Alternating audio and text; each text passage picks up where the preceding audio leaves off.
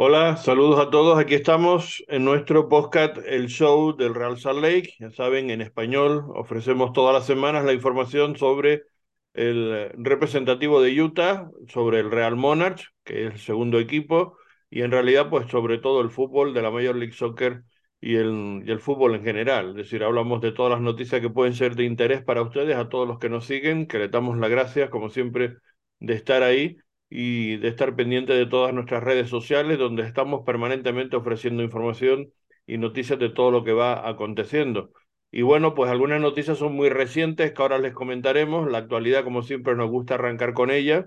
Y antes que nada, el saludo de quienes hoy vamos a estar haciendo este podcast de la previa, que ya saben que hacemos una segunda entrega. Lo que pasa es que va a haber previa y crónica del partido de ayer, que disputado eh, por el Real Salt Lake en el primer encuentro de Copa de la US Cup en, en esta temporada. Y bueno, pues si tengo la visera es porque ganamos, que por fin se consiguió ganar. Y además, eh, victoria histórica, eh, porque es la primera vez que se consigue ganar fuera de casa el Real Salt Lake en un partido de Copa. Nunca lo había hecho y es la primera vez que consigue clasificar y ganar un partido en, en Copa fuera de casa. El saludo de quien les habla, Carlos Artiles y Alex Nápoles que está con, con nosotros. Y bueno, eh, Alex fue un, un, partido que realmente, bueno, lo ganó el Salt Lake muy al final, en, tiempo extra, en la prórroga, pero fue un partido horrorosamente jugado por Salt Lake, todo hay que decirlo. O sea que, bueno, estamos contentos porque se ganó, porque se clasificó. Ahora le diremos quién es el rival que nos toca en suerte, o en mala suerte, habría que decir pero um, bueno, lo que sí hay que comentar es que, bueno, se, se, clasificó, que al final era lo que se pretendía, pero no hay que dejar de decir que el partido fue horroroso y que, y que Real Salé lo jugó francamente mal, ¿no? Sí, como lo comentas, es, eh, fue un partido el, que al final, en partidos de ese tipo de copa, solo lo que importa es que ganen, ¿verdad? Porque luego avanzas y ya tienes la más oportunidad para jugar más. Um, pero sí, la realidad es que Russell no jugó buen partido. Cambiaron a una formación de, de, tres centrales y no le funcionó mucho. Se miraba el equipo muy desorganizados, um, no estaban jugando bien, um, ni en la media cancha ni, ni atrás. Había muchos errores defensivos para el equipo. Y sí, y ya al final no tuvimos centrales para, para entrar al partido. Se lesionó Pierre, se lesionó Holt y Russell estaba jugando sin uh, sin centrales y al final, pero de todos modos, como, como comentamos, ganó uh, gracias a dos goles de Demir Krylak y es, lo que hace la diferencia en esos partidos de Copa, solo el resultado y ya tiene la oportunidad para jugar contra tu próximo rival. Sí, exactamente, porque además el conjunto de, de Las Vegas Light, bueno, hizo un planteamiento, jugó con un 4-4-2, como bien comenta eh, Alex, eh, experimentó y el experimento nunca funcionó, no, suelen funcionar. Los experimentos, como, como se dicen, eh, al menos en España, no sé, son con gaseosa, es decir, que, que, es algo muy volátil y hay que ir a concretar cosas ciertas. Y, y bueno, pues mmm, se equivocó eh, otra vez y en Copa.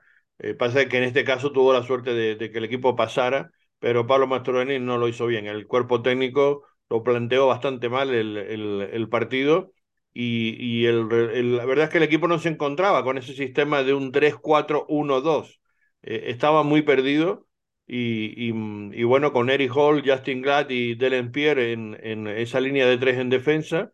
En la puerta estaba Kevin Beavers, el juvenil en, eh, como arquero, y después estaba Emeka Eneli, eh, estaba eh, Brian Ojeda y estaba Pablo Ruiz como media punta, Diego Luna y arriba Michael Chan eh, perdón, Michael Jan, eh, Damir es el que, el, el, que estaba, y ahora me equivoqué yo también porque estaba, estaba leyendo la sustitución y, y, había entrado también eh, en la segunda parte Bode Hidalgo y Andrés Gómez, que fue fundamental, sobre todo en la prórroga, porque fue clave para, para el 2-1, que fue lo que dio la suerte del partido, con una asistencia de él para el segundo tanto de Damir Kreilak y Musowski, que entró también por eh, Ilaya Paul, que fue el que sí entró de entrada como punta y que la verdad que no tocó prácticamente balón. Eh, Damir bueno, fue fundamental en el partido, pero también eh, tuvo muchos problemas de, entrar en la dinámica, ya sabemos que le está costando volver al nivel de competición, pero bueno, es un jugador muy inteligente, jugador con mucha experiencia, con mucha calidad, y por poco que haga marca la diferencia. Y, lo, hemos comprobado que cada vez que está en cancha, pues también suele normalmente resolver situaciones que para otros puede ser más complicado, pero él es listo, sabe estar en su sitio. Y por ejemplo, en ese, en ese segundo gol estaba Dani Musoski precisamente delante de él, no llegó a ese centro de Gómez y el que estaba detrás está esperándolo y muy bien colocado fue Damir Kreilek y que supuso el 2-1, que a la postre, bueno, pues como digo, fue el, el, gol, digamos, clave para cambiar el resultado de la eliminatoria en, un partido, como digo, muy complicado, que ellos tuvieron muchas oportunidades, varios tiros al palo. Es decir, si alguien mereció ganar en ese partido, los primeros 90 minutos fueron, fue aéreo, ¿no? fue, fue el, equipo de la PECA, no, no el Real Salt Lake, que en la verdad no jugó nada, nada, nada bien y, y dejó mucho que desear en muchos aspectos, sobre todo algunos de sus jugadores importantes, eh, que los que esperábamos, digamos, algo más, como es el caso de Diego Luna. Es decir, a mí me, me sigue decepcionando muchísimo ese chico se le vuelve a dar otra oportunidad y él es que no, no aparece, o sea, no se ofrece, no, no, no busca eh, ser protagonista, no, no sé lo que le pasa, pero el, este chico no, mm, a mí me, me decepciona. No sé, Alex, ¿qué opinión tienes al respecto? Sí, yo creo que primero empezó bien. en los primeros 10, 15 minutos no tuvo, mal, no tuvo mal cuando estaba jugando más en el centro, pero luego Demir se empezó a bajar más en esos huecos y, y Lunes se encontró más en las bandas y ya ahí hizo un poco cuando se desapareció. ya no estaba pidiendo balones, ya no estaba controlando mucho el, su, pues el ritmo de la media cancha, ya cuando se encontraba más en las bandas. Y pero sí, no, yo creo que ya cuando se salió más de la banda, yo creo que Michael Chang tuvo mejor, tuvo mejor controlando y haciendo el ataque creando oportunidades para Russell Lake. Pero, pero sí, ya cuando se, se metió también ese hueco en la media cancha, se desapareció un poco Luna, Diego Luna. Mm. Y, y después, bueno, clave fue el cambiar el sistema, porque con los cambios, sobre todo también con las lesiones de los centrales, se pasó a un 4-4-2 y, y, el equipo cambió, el equipo fue otro, es decir, se mejoró muchísimo, estaban las líneas más juntas y, y se encontraba más cómodo y sabiendo a qué jugar, digamos, y fue cuando realmente, sobre todo en el, en, el tiempo de prórroga, en, en, el tiempo extra fue donde se decidió el partido, porque además el equipo estaba mejor ubicado, a pesar que, como tú comentabas, se quedaron sin centrales, porque tanto Delenz Pierre como eh, Eric Hall se tuvieron que que marchar y entonces entró Scott Caldwell y, y Bertín Jackson, que estuvo bastante bien también. En los minutos que estuvo, Bertín estuvo muy activo, muy protagonista, sí. movió mucho por banda. Eh, incluso vimos como también centra muy bien, hizo un, un, un, un eh, eh, la asistencia, digamos, del primer gol fue un, un, de centro de él, de esquina, ¿no? Uh -huh. Un tiro de esquina con un remate de cabeza magnífico. Otra vez muy bien colocado, como siempre, Damir Kreila, ¿no? Sí, no, y, y aunque Russell no tuvo el mejor partido, yo creo que hubo muchos positivos en, en tema de, de, jugadores, así como Bertin Jackson, que entró y cambió la dinámica del ataque. Yo creo que Gavin Beavers tuvo un partido sin sí. Gavin, um, sin las atajadas pues, de Gavin. Uh, Russell obviamente no gana ese partido. También tuvo buen partido McAnally ya cuando se cambió a la media cancha. Sí, muy bien, um, muy no bien. empezó muy bien defensivamente, pero ya cuando jugó el pivote al lado de, de Ojeda, los dos se encontraron bien y jugaron mucho más mejor y es, es, como lo comentaste, fue el cambio de táctica, fue el cambio de formación, ya cuando se cambió al 4-4-2, Pablo Mastroeni, um, muy tarde en el segundo tiempo, pero se miró mucho más mejor Russell Lake jugándose el 4-4-2, tuvieron más oportunidades um, al, al, terminar pues el segundo tiempo y luego ya vimos lo que pasó en el tiempo extra cuando Russell Lake encontró las oportunidades y pudo meter esos dos goles de Mikhailak. Mm.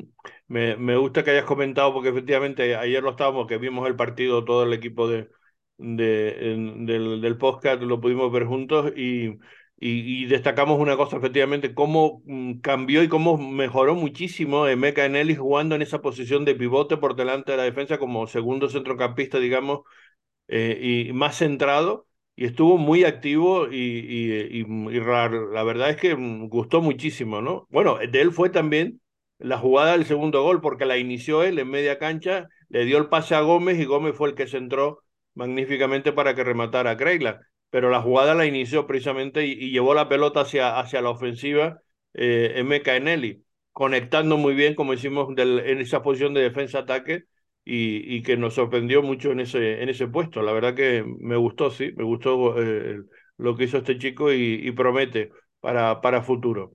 Bueno, pues cosas como decimos, mejores, peores, pero en definitiva se esperaba bastante mejor partido para parte de Real que no pasara tantos apuros. Lo que pasa es que mal de muchos, consuelo de tontos, se suele decir, ¿no?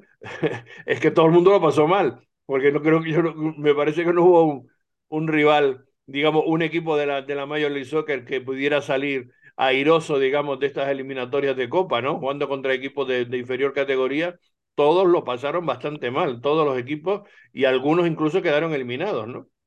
Sí, uh, hubo muchos equipos que, que, tuvieron problemas en la Open Cup um, jugando pues los equipos inferiores. Muchos, obviamente hay muchas rotaciones, hay, no, no vas a mirar pues los claro. 11 titulares de todos los equipos de MLS, pero de todos modos tuvieron dificultades. Pero no se justifica lo que hemos hablado otras veces, es decir, si tienes sí. un fondo de, de plantilla, por mucho que hagas muchas rotaciones, no se justifica que entre equipos claramente inferiores, algunos de, de, la segunda categoría, por decirlo así, que puede ser la USL Premium, pero hay otras que son incluso por debajo de esa categoría y, y también les hace mucho daño, ¿no?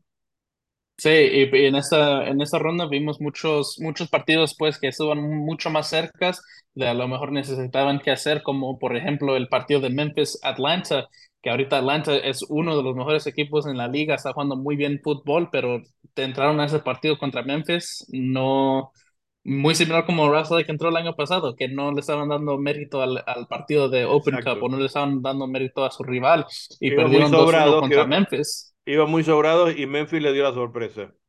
Sí. Y los eliminó. Sí. Y también equipos como San José quedó eliminado contra uh, Monterrey Bay, que juega en la USL Championship. Pues por ejemplo, otra, otra sorpresa tremenda y otra gran decepción. Eh, dos equipos pues, de la MLS que como decimos, no se justifica que, que estén jugando con el segundo equipo, con, con, con, gente, digamos, que no está teniendo tantos minutos, pero bueno, son oportunidades que tienen que tener para dar otro nivel, darle, y, y lo, lo, decimos del Real Salt Lake y bueno, lo hacemos también extensivo a esos equipos que han quedado eliminados, pero digo, también en general, eh, eh, bueno, hubo también muchos equipos que lo pasaron mal, ¿no? Sí, y un ejemplo es eh, nuestro rival de este fin de semana en Seattle Sounders, que Seattle salió con jugadores pues del de Tacoma Defiance como titulares. Son muchos de que jugadores que ya están en la MLS Next Pro, que ya jugaron antes San Diego Loyal el, uh, más de dos años cuando estaban en el USL Championship. Jugaron ese partido y, y Seattle estaba ganando 3-1, um, pero al último minuto le dio la vuelta a San Diego, pudo empatar el partido y también se fue el tiempo extra y terminaron 5-4 en ese partido wow. uh, contra San Diego.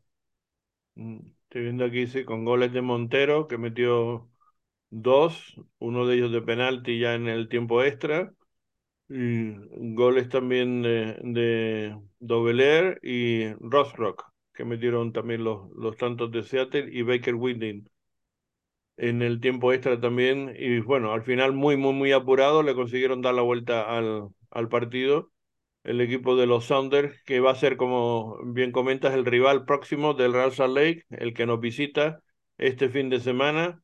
Y, y bueno, que es un equipo que está yendo muy bien en, en, en, Major League Soccer, en la liga, es el segundo clasificado de la conferencia oeste, pero eh, en, pues también lo pasó mal en Copa. También hay que decir, eh, Alex, que, que el, el el equipo de San Diego es probablemente el, el equipo, digamos, más potente del, del, de esa categoría, ¿no? De la USL.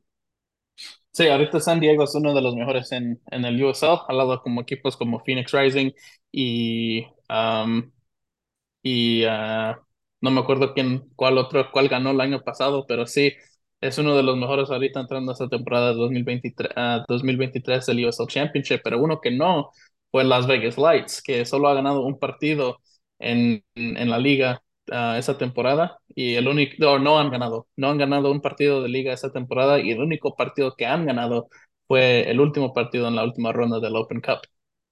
Oh, o sea que no habían ganado todavía un partido en esta temporada.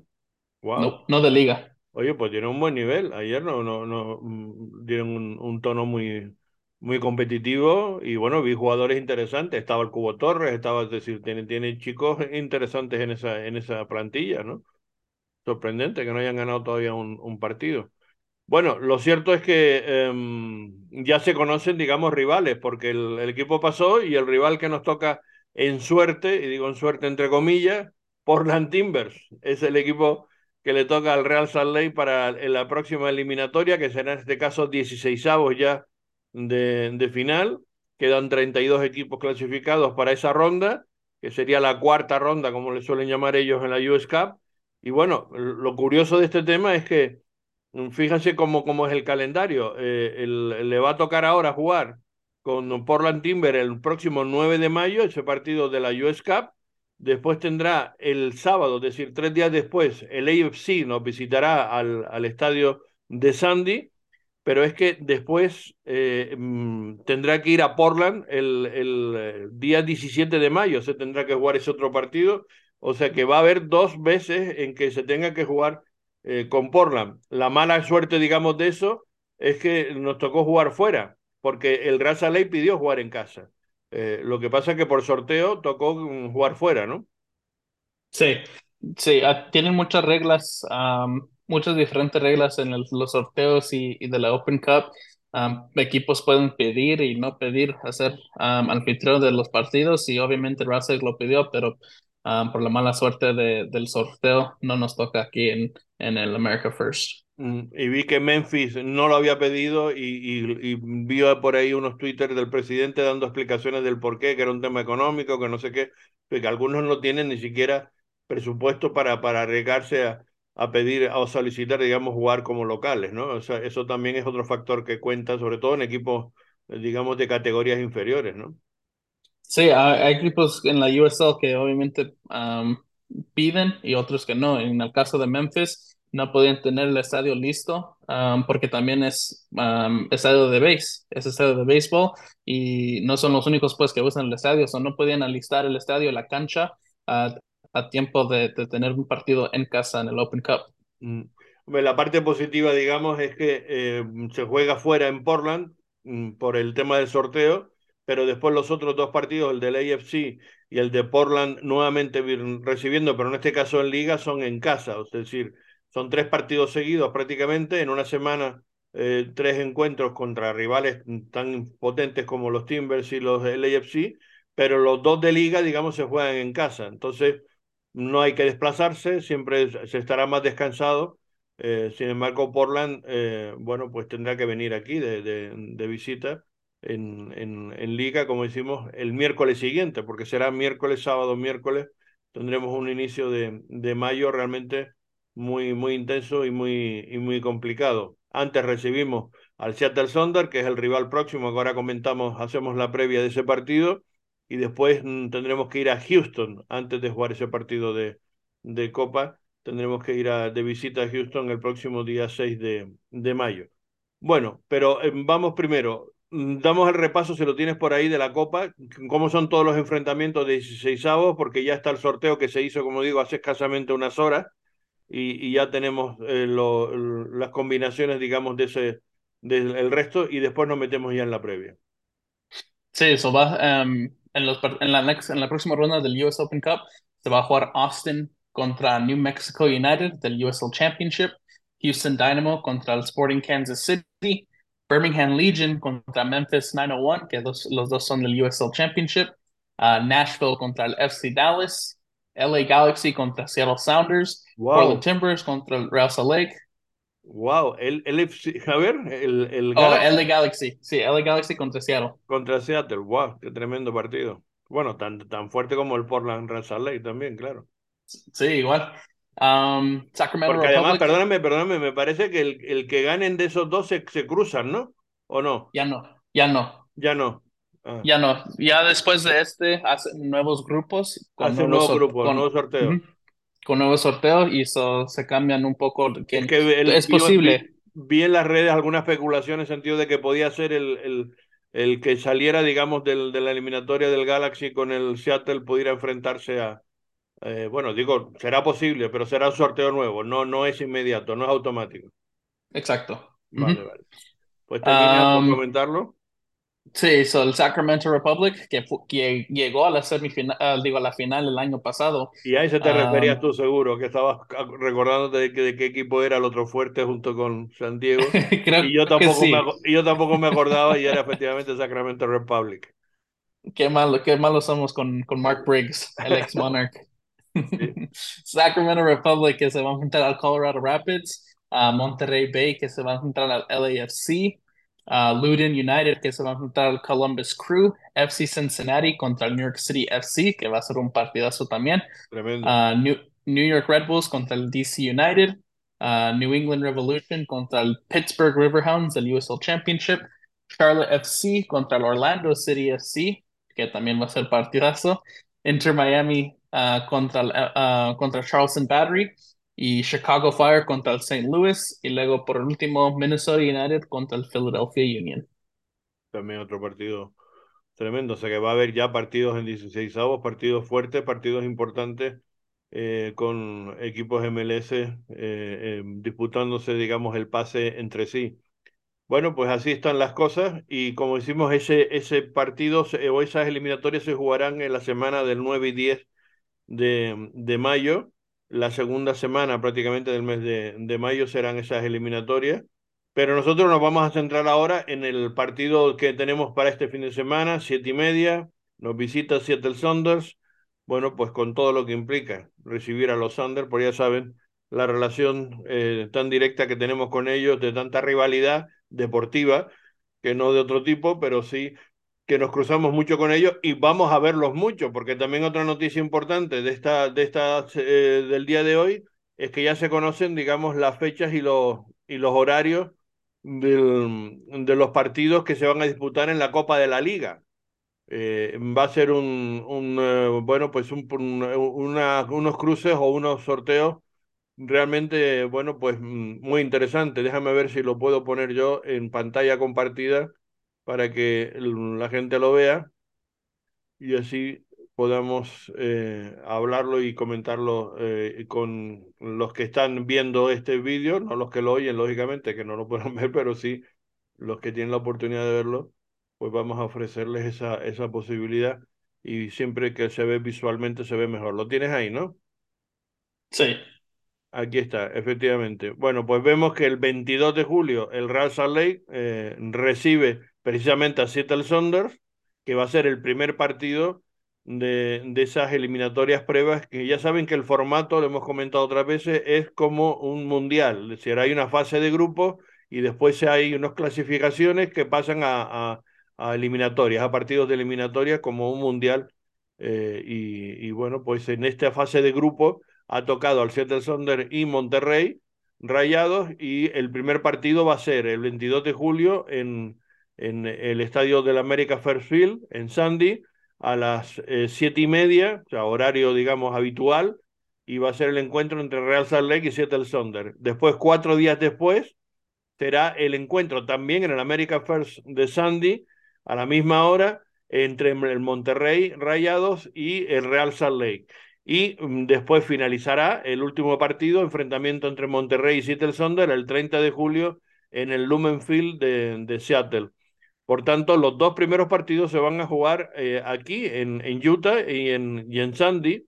Y sorprende un poco lo del tema de que el, el, el primer partido, digamos, de Monterrey como local, eh, lo va a jugar precisamente aquí en Sandy. Pero es que, digamos, es un poco eh, lo que es esta competición de la Copa de la Liga, que pretenden por temas económicos, básicamente, de publicidad, marketing, etcétera, que los encuentros se jueguen en, en, Estados Unidos, ¿no? Más que en México. Sí, um, uh, por suerte, pues nos tocó hacer anfitrión uh, aquí en America First. So, nos, nos, técnicamente, Wrestling no es el que, el, el que está, pues, el equipo de casa, nomás es el sitio donde va a jugar um, por esta competición, pero es más uh, por el America First y por eso se ve Monterrey, que es, part um, es partido de casa um, para Monterrey en ese segundo partido. Juegan como local, pero digamos no, pero juegan aquí en Sandy. Sí. Eh, eh, digamos que no sé, eh, es, es, un tema, digo, del, del, propio formato de la Copa de la Liga y los acuerdos de, que hay entre Liga MX y, y la Major League Soccer y como digo, también tiene mucho que ver con temas de derechos de televisión, con temas de marketing, de publicidad, de, de patrocinios, etcétera, etcétera. Eh, es por lo que se ha buscado esta, esta opción. No sé si en todos los grupos sucede lo mismo, creo que no, ¿no? Creo que algunos juegan en México, ¿no? Um, o, o, creo o que no. Creo que no me, no me acuerdo bien. aquí tengo los datos de todos los partidos.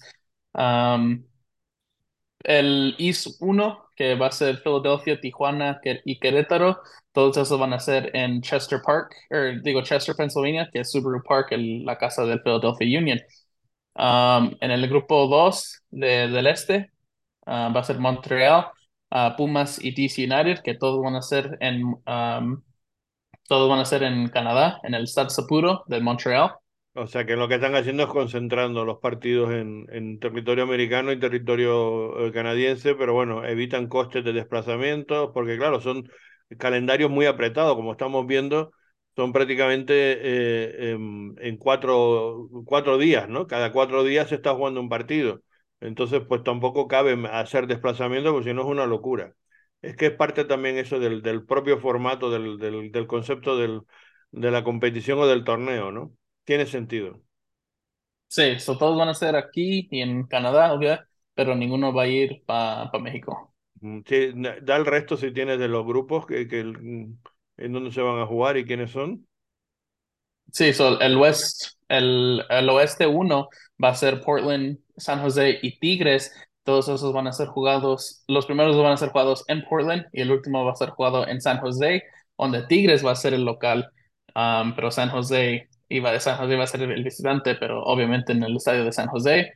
Um, y luego en el oeste 3 va a ser en, um, en el Dignity Health Sports Park, que es la casa del LA Galaxy, y va a ser el Galaxy um, Vancouver y León de México. O sea, por tanto, no hay ningún partido en México, todos se van a jugar entre Estados Unidos y Canadá. Y básicamente, como digo, es tema de patrocinios, tema de, de, de derechos de televisión y también temas de fecha, es decir, de, de, poco, poco espacio para estar haciendo grandes desplazamientos que puedan pues, generar pues, problemas para, para, de logística y de cansancio, etcétera. Es decir, es un poco concentrarlos en, eh, convertirlos, digamos, en sedes, como, como el formato tipo mundial, pues convertir esa, esas sedes americanas en, en sedes del, del torneo. Eh, yo creo que ese es el, el planteamiento que se ha hecho y me parece además muy razonable y con y con mucho sentido. Vamos a ver si tiene éxito también desde el punto de vista deportivo, que ojalá vaya, vaya bien. Bueno, por los Seattle Thunder, como ves, lo vamos a ver las caras muchas veces en esta temporada. Ya nos hemos visto las caras en la primera vez ya en, en Seattle, donde el Thunder consiguió ganar al Real Salt por dos tantos a cero. Y, y, bueno, vamos a ver ahora qué sucede en este segundo enfrentamiento, donde ya el Real Salt está ya saliendo del bache, está jugando bastante mejor y, eh, y Seattle Thunder, bueno, lo pasó muy mal ahí, como hemos dicho, en Copa, pero en Liga están muy bien, ¿no? Alex, segundo clasificado y, probablemente, bueno, el haber estado jugando, digamos, el, el mundialito de fútbol de los clubes, pues le dio, digamos, eh, arrancar mucho mejor o antes que el resto y, y, ha, ha tenido un muy buen comienzo de temporada, ¿no? Sí, ha tenido buen éxito um, ahora el Seattle Sounders, después del fracaso, obviamente, del año pasado, donde no llegaron a los playoffs por primera vez en su historia, pero aún desde la derrota del 4-1 contra el Portland Timbers, um, Seattle no ha jugado pues igual. Um, han tratado de, han, le, han, le ha costado pues a regresar a buen ritmo y a regresar a buen uh, forma después de esa derrota contra el Portland Timbers, pero de todos modos es Seattle, es buen equipo. Um, ahorita se encuentra en el segundo lugar con seis victorias, un empate y dos derrotas. Uh, recientemente le han ganado 4-1 al Sporting Kansas City, le ganaron 2-1 al LA Galaxy, le ganaron 3-0 al St. Louis, uh, perdieron 4-1 contra el Portland Timbers y le ganaron 1-0 contra el Minnesota United. También, como lo comentamos, anoche le ganaron 4, 5-4 al San Diego Loyal en la Open Cup. Seattle ha vuelto a ser uno de los mejores equipos de la Conferencia del Oeste después de la decepción del año pasado en Liga. Han tenido buenos resultados y buenas actuaciones para comenzar el año y buscan construir y hacer pues llegar otra vez a los playoffs y tratar de ganar algo en Liga como lo han hecho en años pasados para regresar pues a, a la al, a la CONCACAF Champions League. Jugadores como John Morris, Christian Roldan, Nuhu y Nico Leidero uh, que no tuvieron las mejores temporadas en el año pasado, han dado pues un paso adelante para comenzar esa temporada um, muy bien y parecen de ser la, el cero de temporadas pasadas. Uh, también agrega eso con el regreso de Joao Paulo y ese es un equipo de Seattle que parece peligroso y competitivo otra vez um, como lo han hecho los años pasados. Fíjate que, que última, eh, como fuera de casa han ganado dos y han perdido dos, ¿no? Y no tienen ningún, ningún empate. Lo mismo le pasa al Salt en casa, que también ha correcto. ganado dos y ha perdido dos, ¿no? Es curioso Sí, eso. correcto. Ujú. La última vez, como lo comentó Carlos, que nos enfrentamos al Seattle Sounders ah, fue cuando Russell viajó a Lumen Field en la segunda semana de la temporada, donde Russell perdió 2-0. Fue un partido donde Russell comenzó bien y ah, tuvo ataques peligrosos para, en los primeros 15 minutos, pero Brian Schmetzer y sus jugadores ah, ajustaron bien tácticamente y, y metieron pues el gol um, al minuto 35 y de allí no le dieron el balón mucho a Russell Lake, se quedaron con el balón, metieron su segundo y fue buen partido de Seattle. Sí, Um, han, han, entrado pues con una buena racha de resultados, pero su derrota contra uh, 4-1 contra Portland Timbers le, go le, golpeó fuertemente a este equipo de Seattle.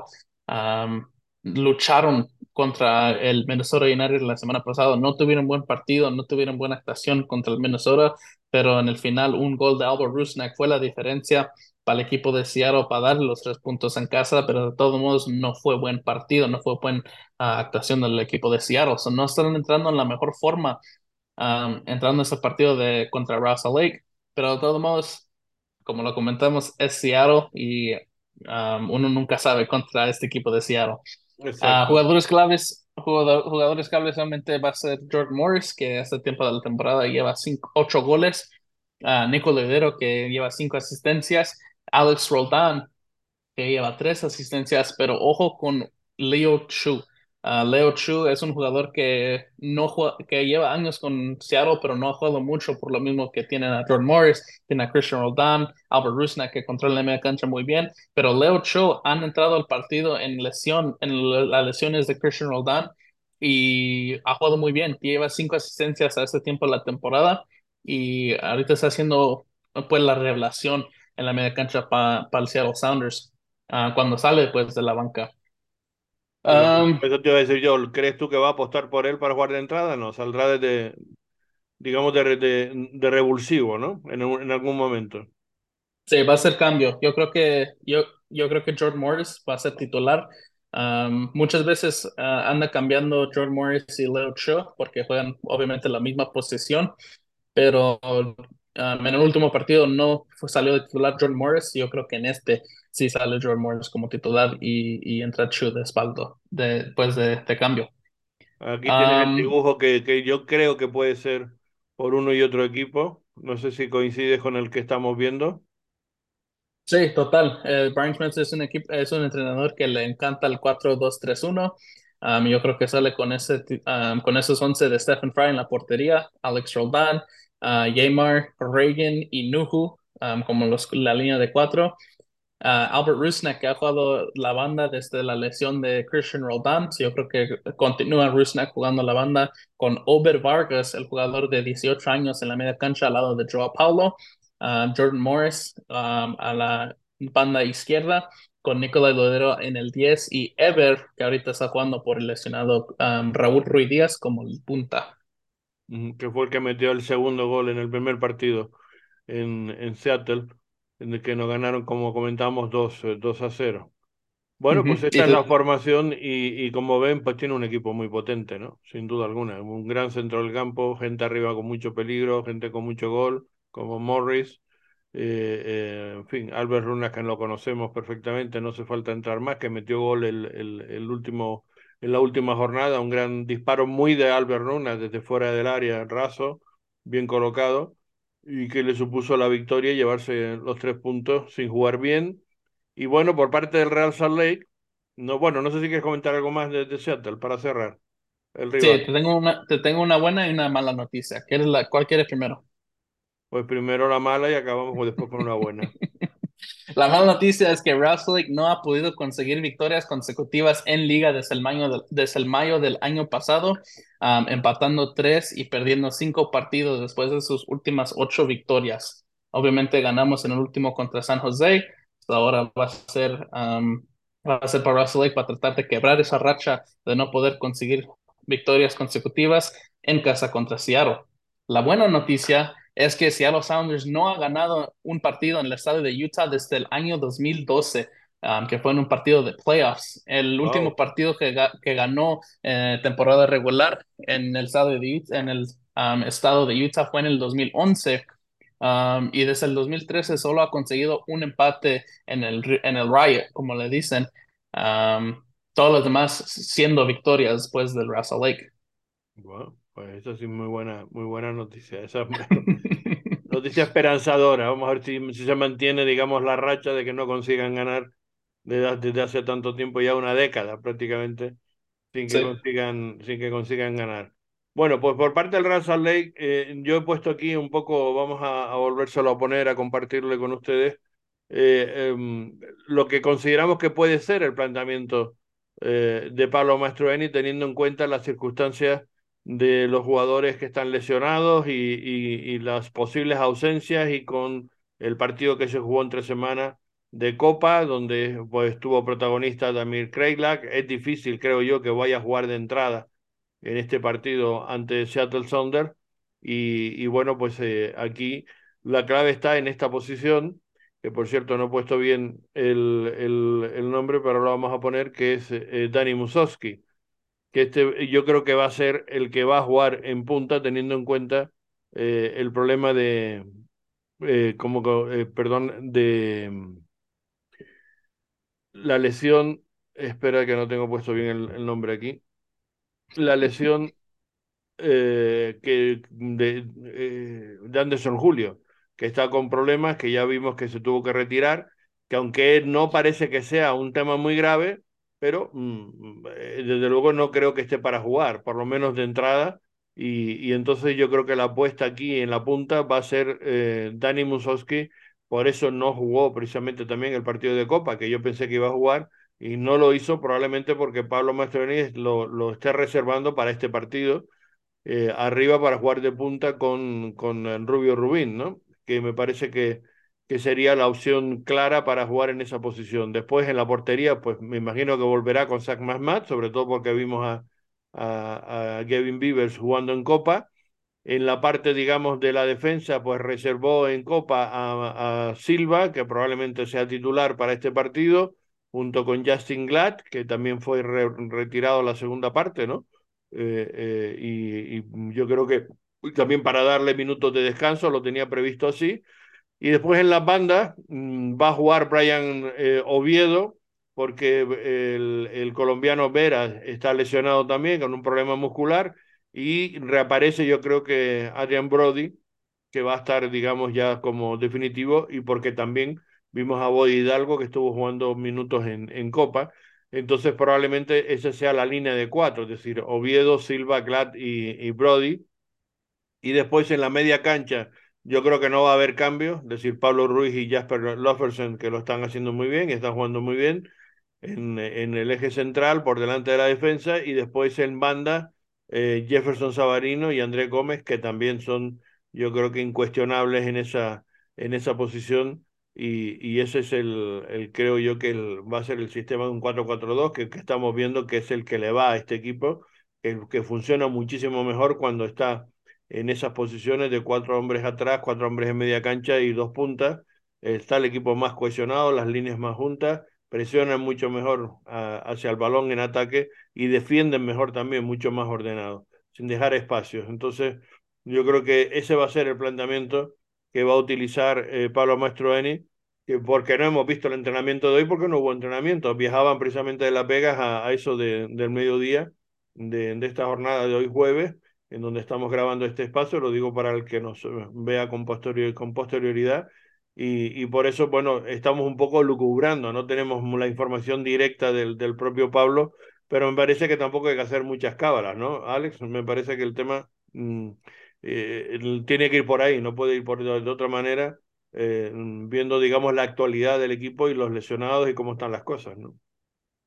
Sí, y, yo creo que la, obviamente la duda es el, el, segundo delantero, quien va a estar con Rubio Rubín, pero yo creo que el partido de anoche dice todo, porque Tamir Carla jugó 120 minutos en ese partido después de regresar de lesión, so, es muy, es muy, mucha duda que, que sale de titular. Obviamente cambios, diferente historia, pero Sí, sí, um, que va a entrar, que, yo creo que entrará en algún momento. Eso también estoy sí, con... yo creo que Danny anoche jugó como unos 30 treinta y pico minutos, no jugó Sí, mucho también, tampoco. exacto. Por eso So, digo que no lo puso de titular, que probablemente si, si mm, no contara con él para el partido del sábado, probablemente hubiera jugado de titular, ¿no? sí, eso, eso, eso digo que Danny va a ser el titular este fin de semana por, por, por eso mismo.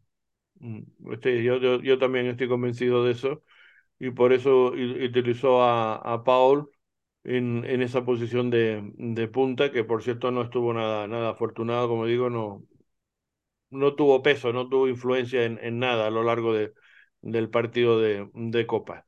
Bueno, pues esa es la formación, eso es lo que yo creo que va a dar de sí eh, el, el planteamiento, digamos, de Pablo Mastroeni, y me parece que hay armas y argumentos para pelearlo, y vamos a ver, ojalá se, se mantenga la racha de al menos amarrar los resultados en casa, que yo creo que eso es clave para salir del bache y, y mantenerse ahí en esas, en esas posiciones, que bueno, que, que todavía queda mucha liga, ¿no? Estamos empezando y, y, bueno, con estos Seattle Sonda, como decimos, vamos a tener muchos tropiezos, nos vamos a ver con mucha frecuencia en esta, en esta temporada y, y, y veremos eh, en qué momento y en qué punto nos vamos a encontrar el sábado. Va a ser un buen partido en un, en un eh, también, digamos, tiempo, una climatología muy, muy buena para poder ver un buen partido de fútbol.